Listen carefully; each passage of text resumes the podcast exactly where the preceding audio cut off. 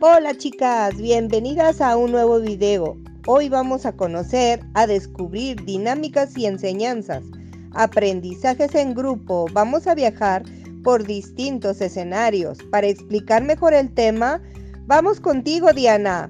¡Vámonos!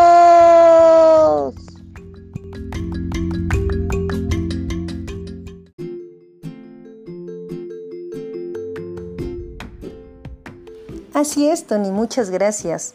La dinámica de grupos tuvo su origen en Estados Unidos a finales de 1930 por la preocupación de la mejora en los resultados obtenidos en el campo político, económico, social y militar del país y la convergencia de ellas.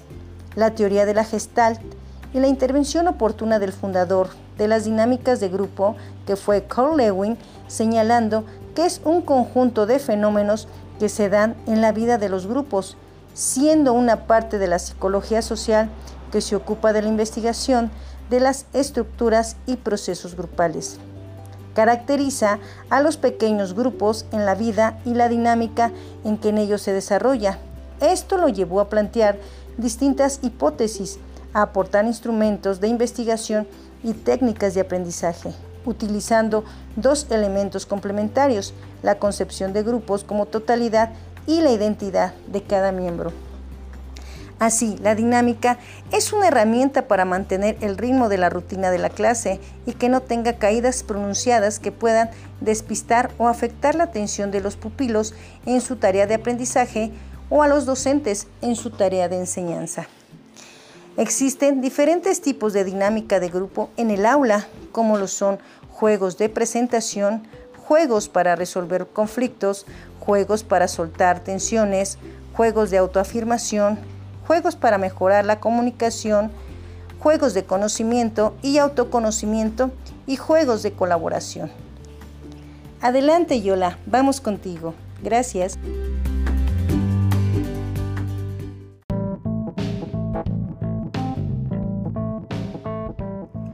Muchas gracias Diana.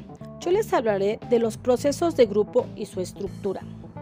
El proceso de grupo es un conjunto de, dos o más individuos que se relacionan y son interdependientes habiéndose reunido para conseguir objetivos específicos. Hay una serie de elementos que determinan la estructura de grupo. Cada grupo tiene su forma de constituirse, su forma de desarrollo, su propia dinámica de organización que le ayuda al grupo a conciliar sus metas.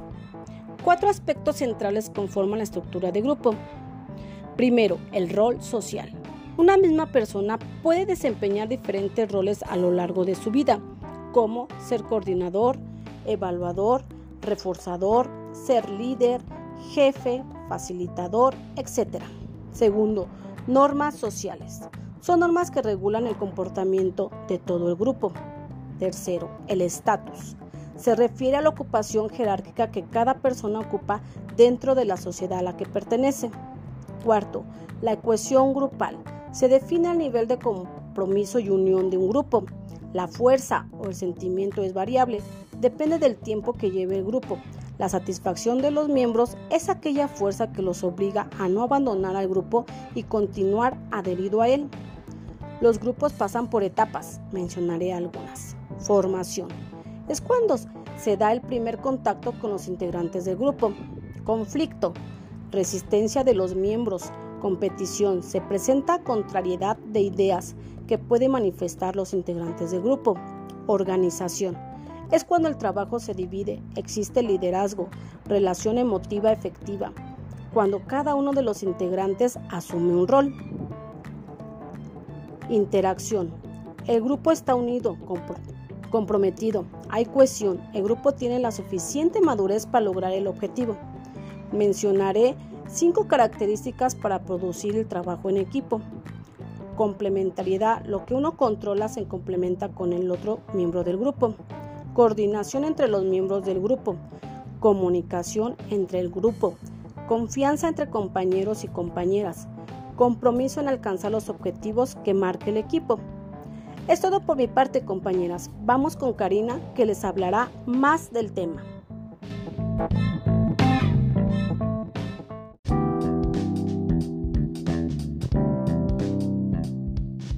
Muchas gracias, Yolanda. Yo les hablaré sobre la educación en la dinámica de grupos, ya que son una herramienta muy empleada en todos los niveles educativos por sus beneficios durante el proceso de enseñanza-aprendizaje. Por lo tanto, en el ámbito de la educación se ha convertido en una alternativa metodológica de gran éxito. En este sentido, a través del desarrollo de dinámicas de grupo, en el aula se pretende que los estudiantes puedan asimilar los contenidos trabajados en las sesiones teóricas de un modo práctico. Un objetivo esencial es que el alumno aprenda y se divierta al mismo tiempo.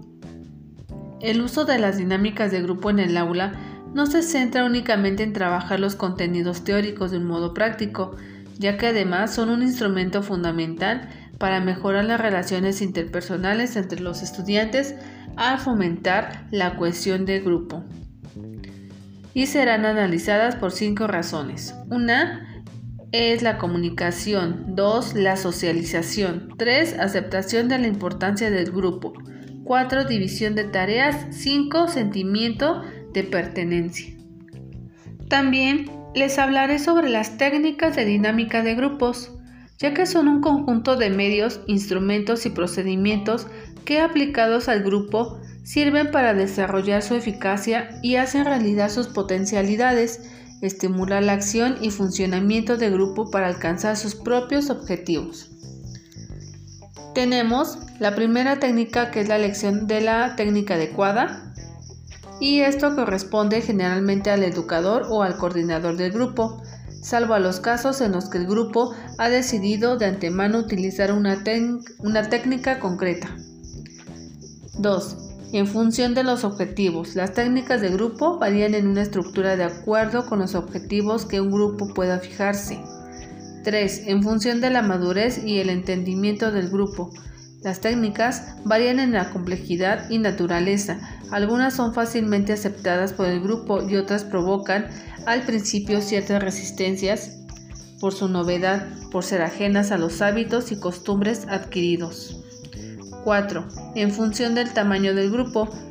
El comportamiento del grupo depende en gran medida de su tamaño. En los grupos pequeños se da una mayor cohesión e interacción y existe más confianza. Se llega más fácilmente al consenso.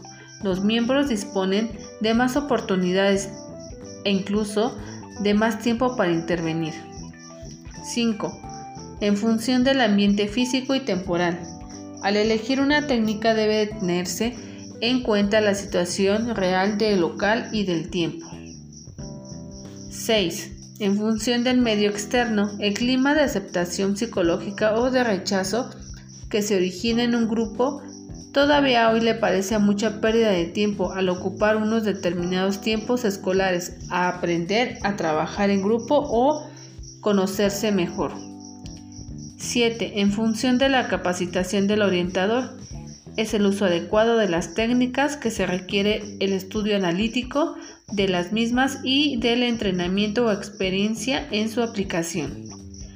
A continuación, mi compañera Antonia les hablará más sobre el tema.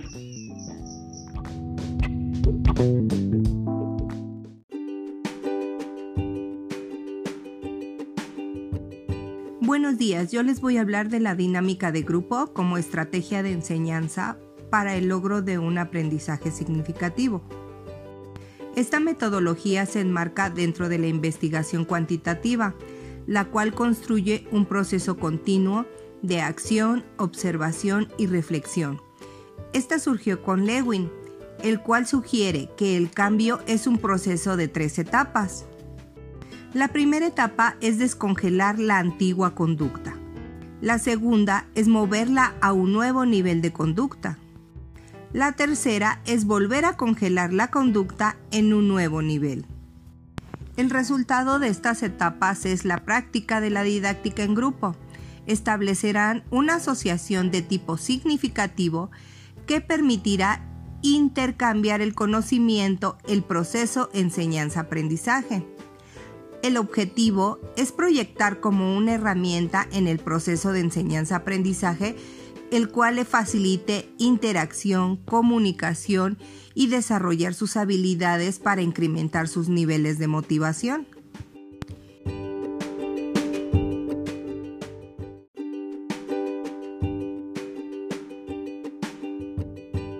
La dinámica de grupo como estrategia de enseñanza para el logro de un aprendizaje significativo es donde los factores involucrados en el proceso enseñanza-aprendizaje asume el carácter dinámico y sistémico. El aprendizaje entendido como un medio de adaptación y desarrollo es el esfuerzo adaptativo de cada miembro de una especie por sobrevivir en el medio.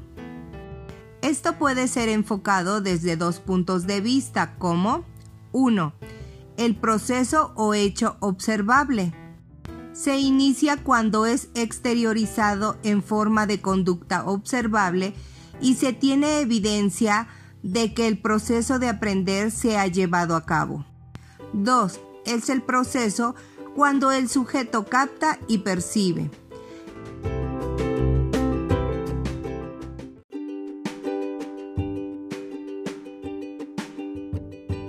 El proceso mediante el cual se produce el aprendizaje significativo requiere una intensa actividad por parte del alumno.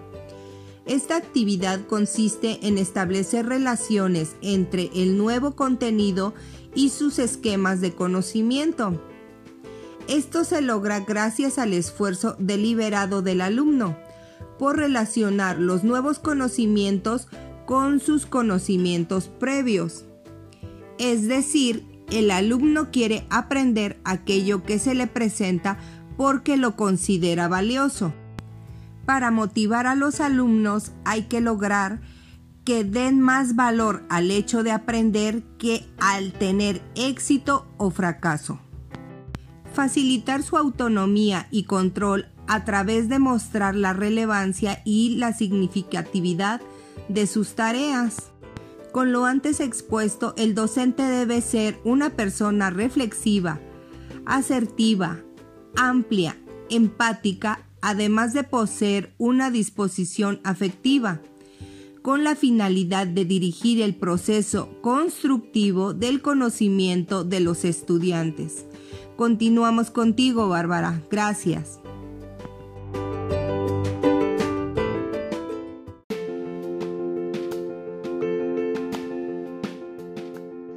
Gracias, Antonia. Yo les hablaré sobre algunos de los principales autores que han tenido participación en el tema de la dinámica de grupos. El primero de ellos, Gabriel Tarde. Para este autor, el espacio donde tiene sentido el grupo consigue una autonomía debido a las voluntades que lo conforman, pero el fundamento del grupo sigue siendo el mismo, las voluntades de las personas. En definitiva, el grupo termina siendo la suma de esas voluntades. Por su parte, John Frederick Herbert decía que las personas deben su existencia solo en la medida en que exista la comunidad que les da sentido. Por tanto, para este autor se debe estudiar a las personas dentro del contexto social al que pertenecen, es decir, tomando como contexto social su sociedad. Emily Durkheim. Para este autor, el individuo no tiene sentido fuera de la sociedad en la que existe. Sus pensamientos, sentimientos y acciones nos transportan a las formas sociales que se constituyen a partir del contacto con los demás. Cuando las personas se juntan, se fusionan, dan lugar a otra instancia, la cual no se puede remitir y reducir a sus unidades componentes, entonces hablamos del grupo y no de las personas que lo conforman. Los grupos piensan, sienten, toman decisiones y adquieren un sentimiento tal que en el primer lugar difiere de sus miembros de forma aislada. El grupo es algo cualitativamente diferente. Es un ser distinto. Kurt Lewin es considerado fundador de la corriente de las dinámicas de grupo, pues fue quien desarrolló el método para gestionarlas, además de fundar el Centro de Investigación de Dinámicas de Grupos. Es muy importante poder entender el concepto de grupo bajo la idea de la interdependencia, pues justamente permitirá poder establecer cómo son los vínculos que existen entre las personas y las consecuencias de dichos vínculos. Y bien, como hemos visto a lo largo de este video, las dinámicas de grupo son muy importantes y para poder crear una buena dinámica necesitamos seguir cinco pasos. El primero de ellos es saber a quién va dirigida y en qué contexto. El segundo, debemos definir el objetivo. Como tercer punto, crear la dinámica. El cuarto, aportar la estructura y el más importante, que es el quinto, explotarla. Y bien compañeras, existe una infinidad de dinámicas que se pueden emplear en diversos contextos. Solo es cuestión de saber para quién va dirigida y el objetivo de esta.